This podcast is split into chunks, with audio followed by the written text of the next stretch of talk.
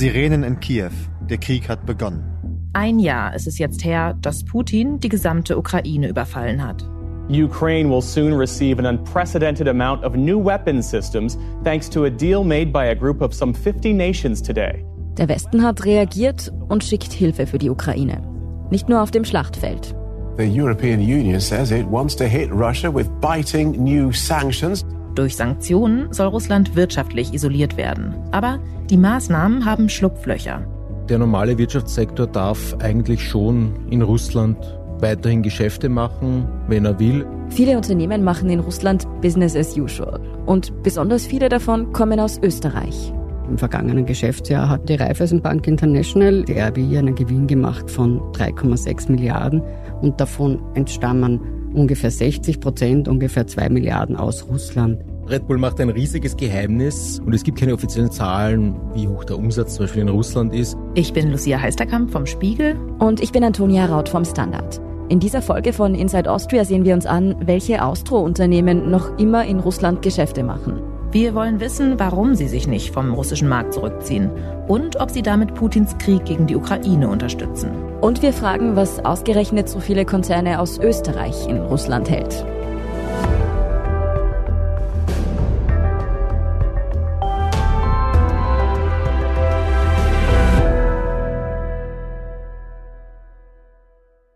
мною принято решение о проведении специальной военной операции. Am 24. Februar vor einem Jahr starten russische Truppen eine Invasion in der Ukraine. Auch wenn Präsident Wladimir Putin, den Sie hier gerade gehört haben, von einer militärischen Spezialoperation spricht, ist klar, Russland hat einen Krieg gegen die gesamte Ukraine begonnen. Land, Luft, See oder auf dem digitalen Weg der Angriff auf die Ukraine heute war umfassend. Reporters in Ukraine said they were hearing explosions as Russia launched the beginning of a full-scale invasion of the country next door. Obwohl diesem Angriff ein monatelanges Säbelrasseln vorausgeht, wird der Westen von dem völkerrechtswidrigen Einmarsch kalt erwischt. Man könnte fast meinen, die internationale Gemeinschaft will bis zur letzten Sekunde nicht glauben, was da in Osteuropa passiert. Aber Putins Einmarsch zwingt die USA, die EU und damit auch Österreich und Deutschland zum Handeln. Sie unterstützen die Ukraine mit Waffen. Kampfpanzer Leopard 2 bei der Übung.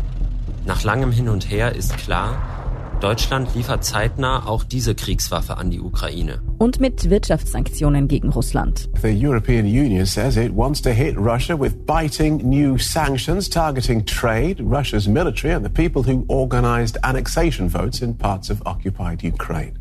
Zum Teil stammen die ja schon aus dem Jahr 2014, nach dem Überfall der Russen auf die Krim.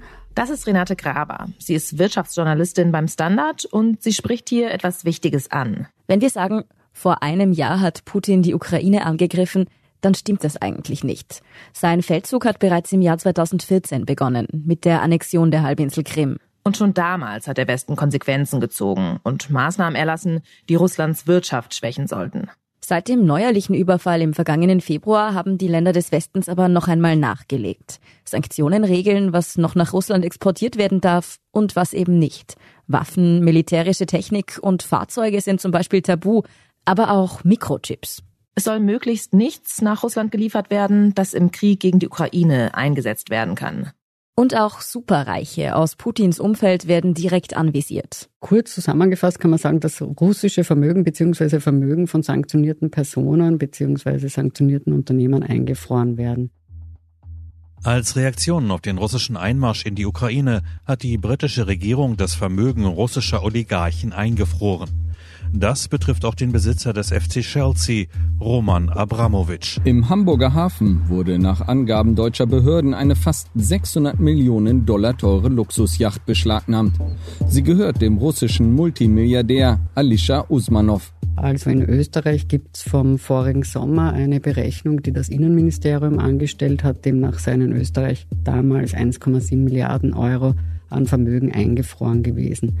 Bei Banken ist es zum Beispiel so, dass sie Konten einfrieren müssen. Das ist diese Form der Sanktionen.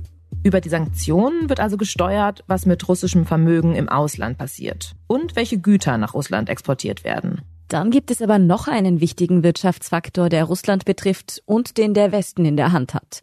Viele westliche Unternehmen machen in Russland nämlich große Gewinne, haben dort Niederlassungen oder eigene Tochtergesellschaften.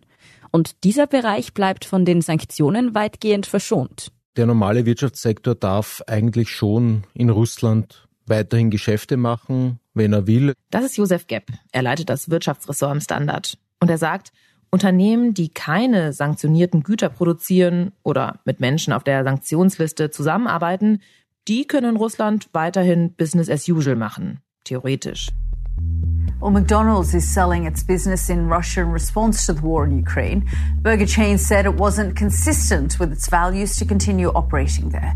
Auch wenn sie das nicht tun müssten, viele große Unternehmen, wie zum Beispiel McDonald's, haben sich in den Wochen und Monaten nach Kriegsausbruch aus Russland zurückgezogen.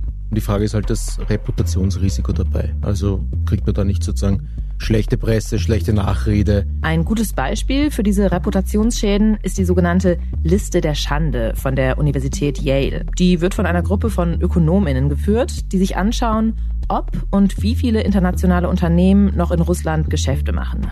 Sie bewerten diese Unternehmen dann nach dem US-amerikanischen Benotungssystem mit Zensuren von A bis F. A ist dabei eine 1, das heißt Unternehmen haben sich deutlich zurückgezogen und F steht in Österreich für eine 5 beziehungsweise in Deutschland für eine 6 und heißt Business as usual. Was wir dazu sagen müssen, vollständig ist diese Yale-Liste auch nicht. Ganz exakte Zahlen dazu, wie viele Unternehmen sich tatsächlich aus Russland zurückgezogen haben und wie viele dort noch operieren, die gibt es nicht.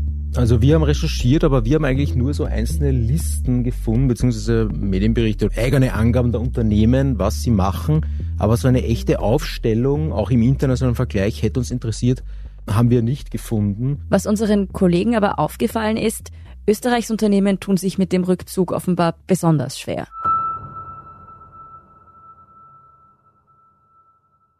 Zumindest unserem Eindruck zufolge ist man in anderen Ländern tendenziell strenger. Das zeigt auch eine Studie der Universität St. Gallen. Laut der haben etwa 8,5 Prozent der Unternehmen aus anderen EU- oder G7-Staaten Russland verlassen. Bei österreichischen Unternehmen waren es nur 4 Prozent. 8,5 Prozent klingt natürlich auch nicht nach besonders viel. Die große Mehrheit der internationalen Unternehmen ist also in Russland geblieben. Auch in Deutschland gibt es zahlreiche Firmen, die weiterhin in Russland Geschäfte machen. Zum Beispiel der Pharmakonzern Bayer oder der Süßwarenhersteller Stork. Trotzdem liegt Österreich mit seinen 4 Prozent noch einmal unter dem internationalen Durchschnitt. Und es geht auch nicht allein um die Anzahl der Firmen. Was vor allem zählt, sind die großen Namen. Also wenn man sich deutsche Unternehmen anschaut, wo zum Beispiel VW weggegangen ist, US-Unternehmen sowieso, also von Goldman Sachs über McDonald's und so weiter, die sind alle weg. Österreich dürfte doch da ein Land sein, wo die Unternehmen tendenziell verblieben sind mit den Einschränkungen, dass sie halt vielleicht kein Neugeschäft mehr machen, aber trotzdem dort weiter tätig sind. Und Österreichs Unternehmen verlassen Russland nicht nur besonders zögerlich. Es gibt noch dazu besonders viele Austro-Unternehmen dort. Insgesamt 650 Niederlassungen und das hat unter anderem auch historische Gründe. Die österreichische Verbundenheit sozusagen in Richtung Russland ist halt auch daraus zu erklären, dass Österreich Osteuropa ja spätestens nach dem Fall des Eisernen Vorhangs dazu genützt hat, nach Osteuropa, Südosteuropa überall hin zu expandieren. Österreichs Unternehmen haben in den letzten Jahren massiv in Russland investiert. Insgesamt waren es 5 Milliarden Euro. Zum Vergleich Deutschland, das ja immerhin zehnmal so groß ist, hat nur viermal so viel investiert. Man betrachtet das aus österreichischer Sicht als einen erweiterten Heimmarkt, wenn man es jetzt überspitzt formulieren will. Darin liegt das natürlich auch begründet. Das ist in Deutschland nicht so, also jetzt nicht auf Russland bezogen, aber auf Osteuropa bezogen. Da hat man ja lang damit zu tun gehabt, das ehemalige Ostdeutschland quasi einzugliedern. Über dieses besondere Verhältnis zwischen Österreich und Russland haben wir hier im Podcast ja schon öfter gesprochen. Das hat unter anderem auch in der politischen Landschaft Spuren hinterlassen. Denken wir da an die früher so mächtige österreichisch-russische Freundschaftsgesellschaft.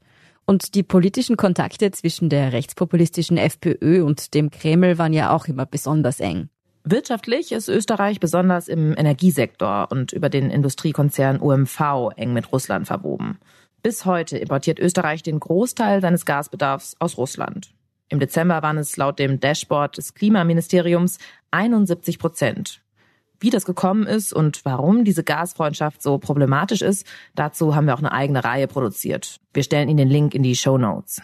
Doch neben der OMV gibt es noch ein österreichisches Unternehmen, für das das Russlandgeschäft eine besonders wichtige Rolle spielt. Welcome to Raiffeisen Bank International. Eine Bank mit österreichischer Mutter ist nach wie vor in Russland aktiv. Die Raiffeisenbank International, deren Werbespot Sie hier gerade hören. Our bank network bridges east and west.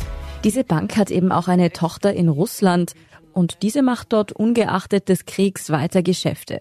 Das ist auch deshalb brisant, da die RBI ausgerechnet zum Reifeisensektor gehört. In Österreich wirklich ein Big Player, kann man sagen. Allein die dazugehörenden Banken haben eine jährliche Bilanzsumme von 340 Milliarden Euro. Ein Drittel des Marktanteils im österreichischen Bankensektor. Die Raiffeisen ist aber noch sehr viel mehr. Raiffeisensektor ist ein sehr, sehr großer Wirtschaftsfaktor und ist oder war auch ein politischer Faktor eigentlich in Österreich. Raiffeisen ist beteiligt nicht nur an Banken, wie zum Beispiel Stichwort RBI oder die Raiffeisen Landesbanken, sondern auch an Industrieunternehmen. Raiffeisen ist zum Beispiel an großen Bauunternehmen beteiligt, an landwirtschaftlichen Konzernen, aber auch an großen österreichischen Zeitungen. Der Standard gehört da übrigens nicht dazu. Dann gibt es auch politische Verquickungen, also im Nationalrat und in diversen Landtagen gab es bei einer Zählung, die noch nicht so alt ist, mal 40 Mandatare oder Mandatarinnen, die quasi aus dem Reifeisensektor dort gesessen sind. Aber zurück zu jener Bank, die noch in Russland aktiv ist, die RBI.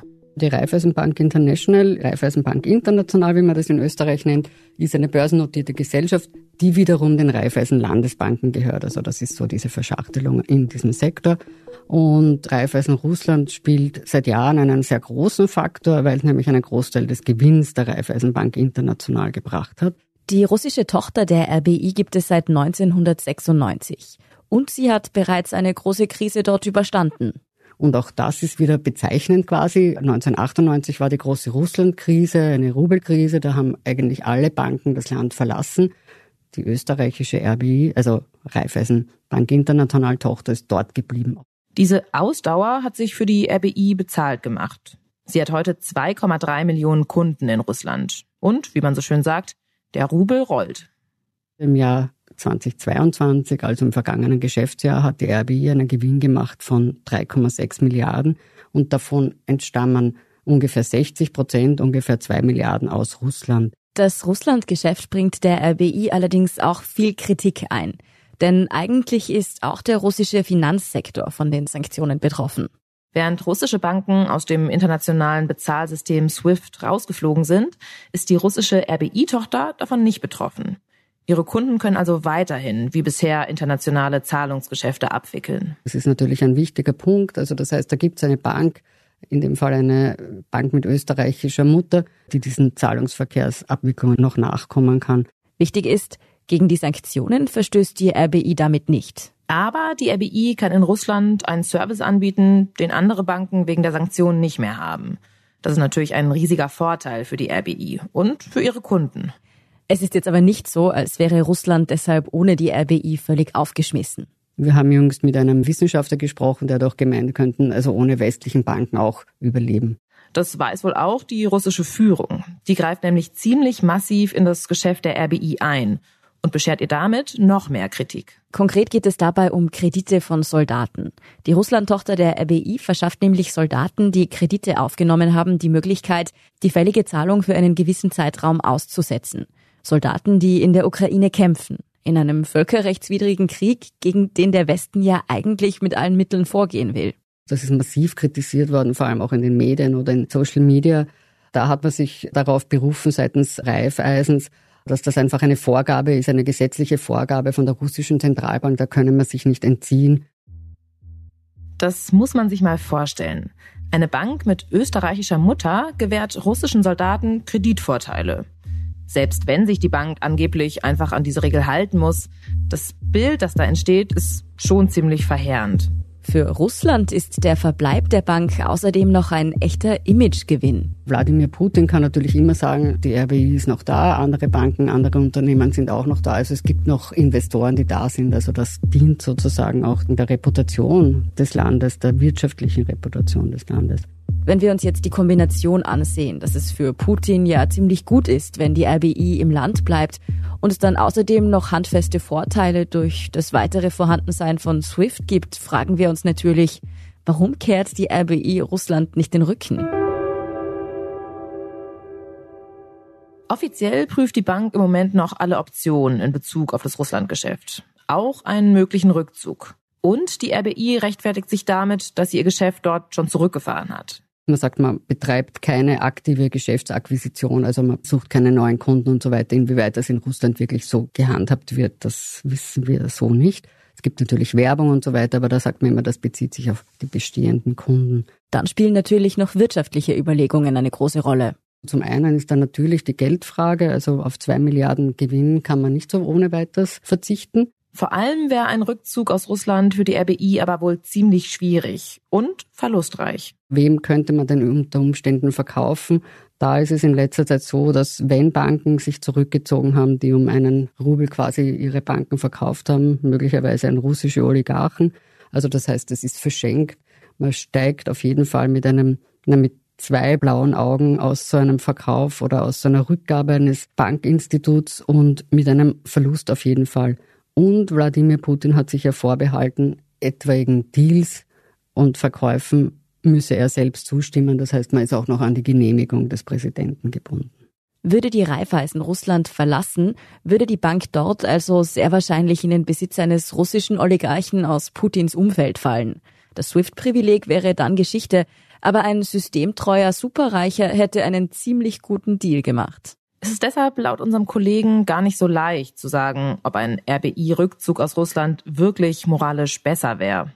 Also einerseits legitimiert man natürlich ein Stück weit das Regime dort, wenn man als Bank dort bleibt. Andererseits beobachten Wissenschaftler international gerade, dass sich in Russland so eine Art neuer Gangsterkapitalismus im Stil der 90er Jahre herausbildet. Und der entsteht halt dadurch, dass sich Leute um kein Geld Vermögenswerte krallen, die vorher im Besitz westlicher Firmen waren.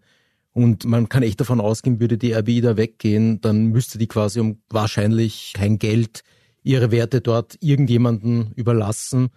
Und das wird halt dadurch auch verhindert, dass sie dort bleiben. Und wirtschaftlich ist Russland zumindest im Moment kein gewinnbringendes Geschäftsfeld für die RBI. Und zwar wegen der Russland-Sanktionen. Diese zwei Milliarden Gewinn, die in Russland sind, kann sich die Bank nicht holen. Also sie kann auch keine Dividenden dafür bekommen. Sie können sich keine Gewinnausschüttungen holen. Also dieses Geld ist quasi auch dort eingefroren, unter Anführungszeichen gesetzt. Die österreichische Konzerntochter hat davon nichts, außer dass es in der Bilanz quasi als Wert drinnen steht. Aber auch das muss man im Laufe der Zeit abschreiben. Das heißt, die Bank hat den Wert ihrer russischen Bank auch schon in der Bilanz abgeschrieben. Die ist nicht einmal mehr eine Milliarde wert und war schon viel mehr wert in den Büchern der RBI. Konkret heißt das, auch wenn die RBI Kritik dafür einstecken muss, dass sie weiterhin in Russland Geschäfte macht. Im Moment kommt sie gar nicht richtig an das Geld ran. Keine Frage, das ganze Konzept ist darauf ausgestellt, dass man sagt, irgendwann wird dieser Krieg vorbeigehen, weil wüsste man, dass das noch sehr, sehr lange dauert, müsste man anders handeln. Auf der Yale-Liste bekommt die RBI jedenfalls die Note F, also eine 5 bzw. 6, die schlechtestmögliche Bewertung. Ein weiteres ziemlich bekanntes Unternehmen aus Österreich taucht auf dieser Yale-Liste auf. Und mit diesem Konzern haben wir uns bei Inside Austria auch schon mal ausführlich beschäftigt. Red Bull verleiht Flügel. Naja, wer verliert den Russen sonst Flügel? Wir wissen, dass Red Bull nach wie vor in Russland aktiv ist. Was wir nicht wissen, ist, in welchem Umfang der Konzern das tut. Also Red Bull macht ein riesiges Geheimnis und es gibt keine offiziellen Zahlen, wie hoch der Umsatz zum Beispiel in Russland ist.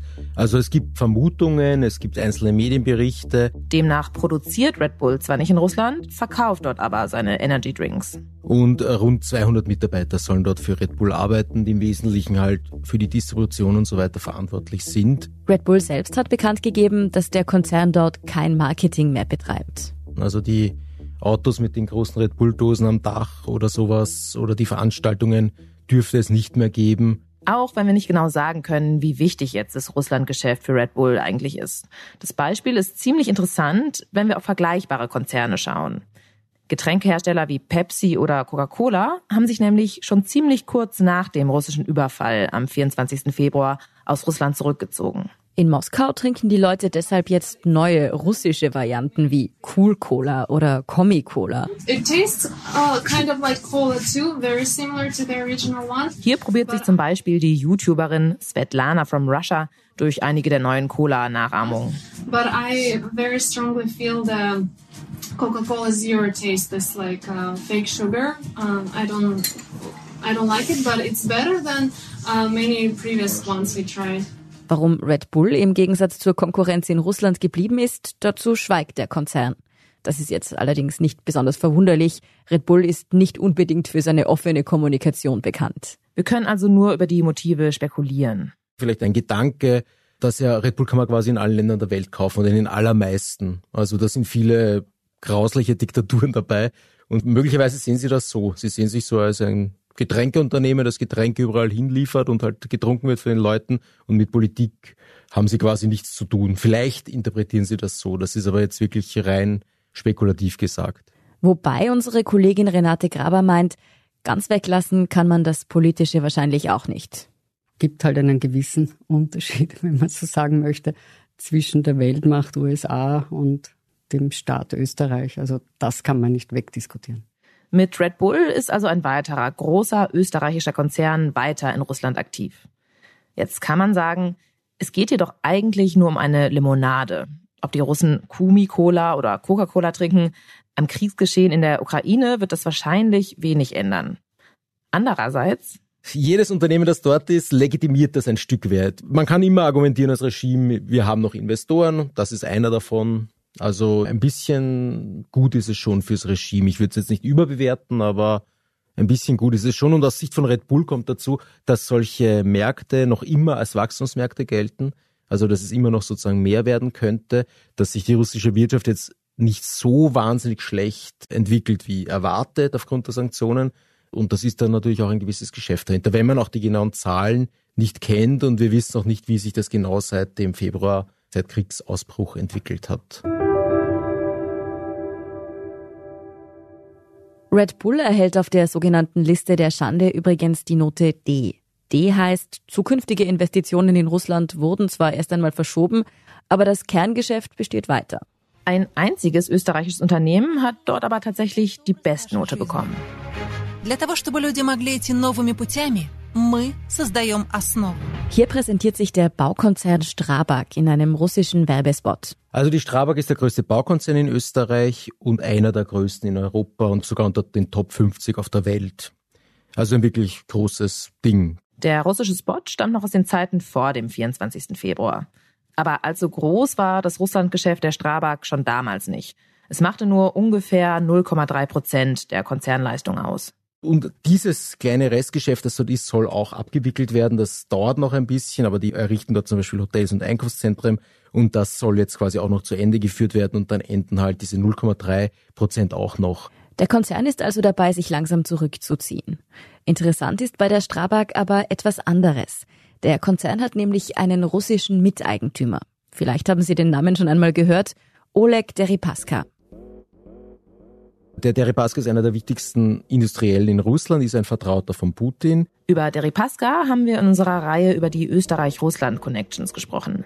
Ein Geschäftsmann, der sein Geld gerne in Österreich investiert. Sein Name hat zu Beginn des russischen Angriffskriegs Schlagzeilen gemacht, weil er laut Medienberichten im März auf eine Sanktionsliste der EU gesetzt werden sollte. Dann aber ließ ihn ein EU-Mitgliedsstaat offenbar wieder von der Liste streichen. Damals wurden Gerüchte laut, ob womöglich Österreich dahinter steckt, eben wegen Deripaskas Geschäften im Land. Nachgewiesen werden konnte das aber nie und mittlerweile ist der Oligarch auch auf der EU-Sanktionsliste gelandet. Jedenfalls ist Deripaska im Jahr 2007 als Miteigentümer bei der Strabag eingestiegen. Über eine zypriotische Firma und hält derzeit 27,8 Prozent der Strabag. Die anderen Eigentümer sind Raiffeisen und die Familie Haselsteiner, die Gründerfamilie. Dass Deripaska 2007 Miteigentümer wurde, das hat man damals bei der Strabag als großen Erfolg gefeiert. Man hat wahrscheinlich gehofft, der Oligarch könnte ein Türöffner nach Russland sein. Aber diese Erwartung ist nie so richtig eingetroffen, weil bald danach war der Krimkrieg, dann ist schon mit der Reputation ein bisschen abwärts gegangen und Russland war nie so ein wichtiger Markt für die Strabag. Nach dem 24. Februar ist das Verhältnis der österreichischen Eigentümer zu Deripaska vollkommen zerbrochen. Sie haben dem Oligarchen kurzerhand das Mitspracherecht im Konzern entzogen. Also der hat keine Stimmrechte mehr, sein Aufsichtsrat ist quasi abberufen worden und er kriegt auch keine Dividende mehr. Und jetzt wird da gestritten zwischen den Eigentümern. Die Firma vom Deripaska, diese typische Firma hat geklagt. Die wollen sozusagen ihr Mitspracherecht und ihre Dividenden zurückhaben. Strittig ist, ob die Strabag bloß die EU-Sanktion erfüllt oder darüber hinausgeht. Der Konzern beharrt darauf, dass er mit Deripaskas Ausschluss lediglich seine Pflichten erfüllt. Die Anwälte des Oligarchen sehen das natürlich anders. Wie das Ganze ausgeht, ist noch offen. Trotzdem zeigt der Umgang der Strabag mit Deripaska, dieses österreichische Unternehmen hat nach dem russischen Überfall zumindest Konsequenzen gezogen. Allerdings steht die Strabag damit in Österreich ziemlich allein da. Unsere Kolleginnen haben sich noch weitere Firmen angeschaut, die bis heute Business as usual machen. Da ist zum Beispiel Österreichs wichtigster Holzkonzern, eine Firma namens HS Timber. Die sind zwar nicht in Russland, aber in Belarus aktiv, dem wichtigsten Verbündeten des Kreml. Die haben halt ganz groß investiert, ich glaube 90 Millionen Euro, in ein großes Sägewerk im Dreiländereck Litauen, Polen, Belarus, also auf belarussischem Gebiet. Und man hört zum Hintergrund, sie wissen halt nicht ganz, was sie tun sollen. Die haben halt da Millionen reingesteckt und jetzt bricht quasi dieser Markt ein Stück weit zusammen. Ja, und zu diesen großen Unternehmen, die da investiert haben, zählt auch Bakaltrin. Das ist ein großer Lebensmittelerzeuger.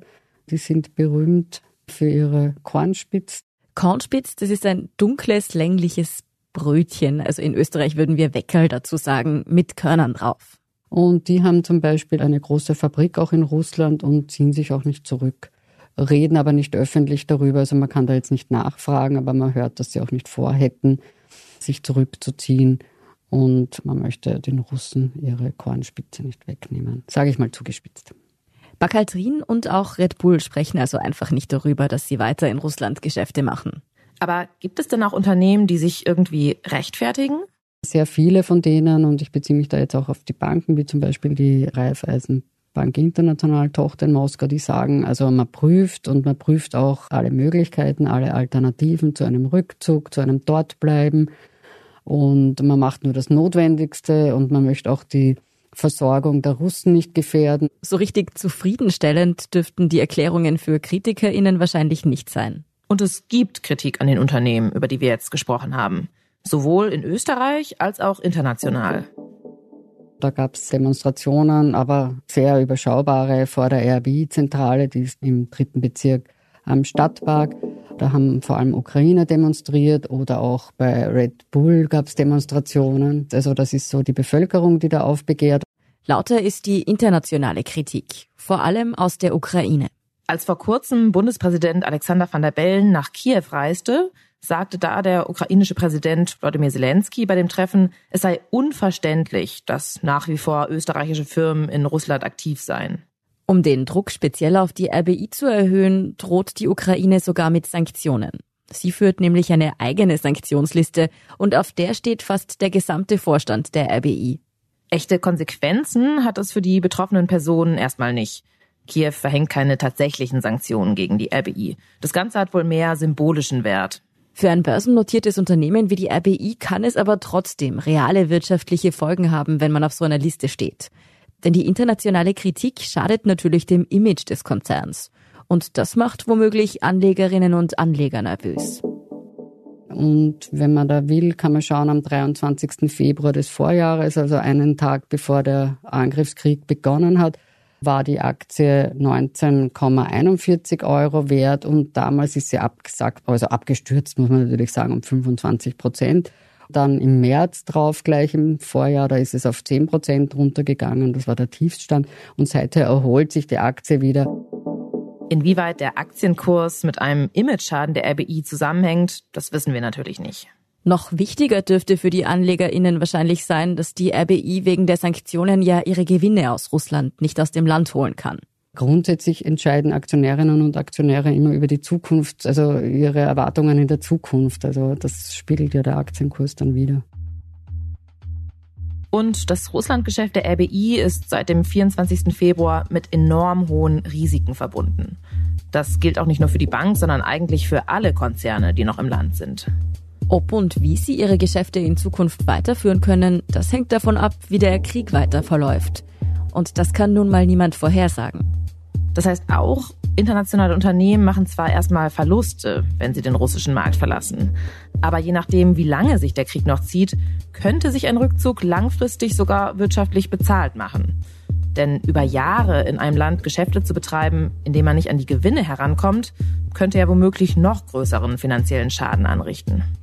Auch wenn Unternehmen wie McDonald's oder Coca-Cola, die ihr Russlandgeschäft kurz nach Kriegsausbruch beendet haben, das gern moralisch begründen, Wahrscheinlich hat die Entscheidung deutlich mehr damit zu tun, dass den Konzernen das Geschäft einfach zu unsicher geworden ist. Man muss aber auch sagen, weil viele österreichische Unternehmen nach dem Kalten Krieg so stark in Richtung Osten expandiert haben und dort Geschäftsbeziehungen über Jahrzehnte gewachsen sind, haben sie in Russland auch einfach sehr viel zu verlieren. Für Konzerne wie RBI ist es eigentlich eine Art Pokerspiel. Ziehen sie sich jetzt zurück mit hohen Verlusten, weil sie davon ausgehen, dass der Krieg und die Sanktionen noch lange weitergehen? Oder spekulieren sie auf ein baldiges Ende des Kriegs und darauf, ihre Geschäfte dann weiterführen zu können, so als wäre nichts gewesen? Die Konzerne, über die wir jetzt gesprochen haben, haben ihre Entscheidung offenbar getroffen. Und unser Kollege Josef Gepp glaubt nicht, dass sich daran so bald etwas ändern wird.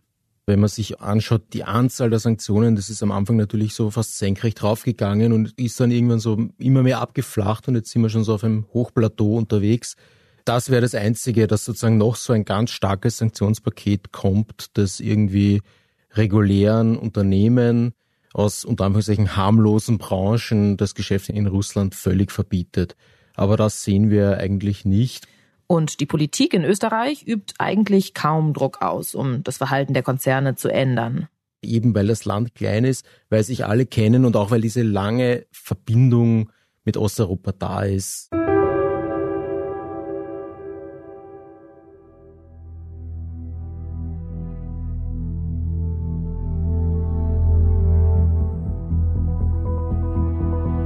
Während sich einige namhafte große internationale Konzerne im letzten Jahr aus Russland zurückgezogen haben, tun sich die meisten österreichischen Firmen mit dieser Entscheidung schwer. Das hat vor allem historische Gründe. Russland wurde in Österreich lange als eine Art erweiterter Heimmarkt gesehen. Und Russlandgeschäfte wurden auch politisch gefördert. Man kann diesen Unternehmen vorwerfen, allein auf den eigenen Profit zu setzen und damit das System von Putin weiter zu stützen. Aber das Beispiel der RBI zeigt, dass die Abwägung nicht immer ganz so einfach ist. Zum Beispiel, weil einige Eliten in Russland sogar von einem Rückzug profitieren könnten. Letztendlich geht es den meisten internationalen Konzernen im Kern um die Frage, was sich wirtschaftlich für sie lohnt. Die Strategie der österreichischen Firmen ist ganz offensichtlich darauf ausgerichtet, dass der Krieg in der Ukraine in nicht allzu ferner Zukunft endet.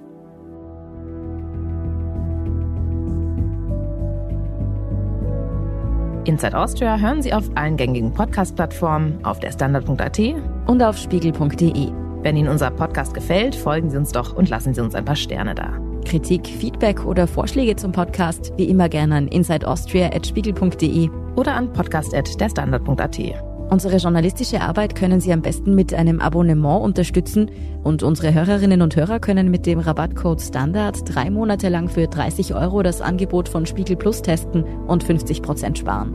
Alle Infos dazu finden Sie auf spiegel.de slash derstandard. Alle Links und Infos stehen wie immer auch in den Shownotes zu dieser Folge. Danke fürs Zuhören und allen, die auch hinter den Kulissen an diesem Podcast mitwirken. Das waren diesmal vor allem Ole Reismann, Scholt Wilhelm und Christoph Grubitz. Ich bin Lucia Heisterkamp. Ich bin Antonia Raut. Wir sagen Tschüss und Baba.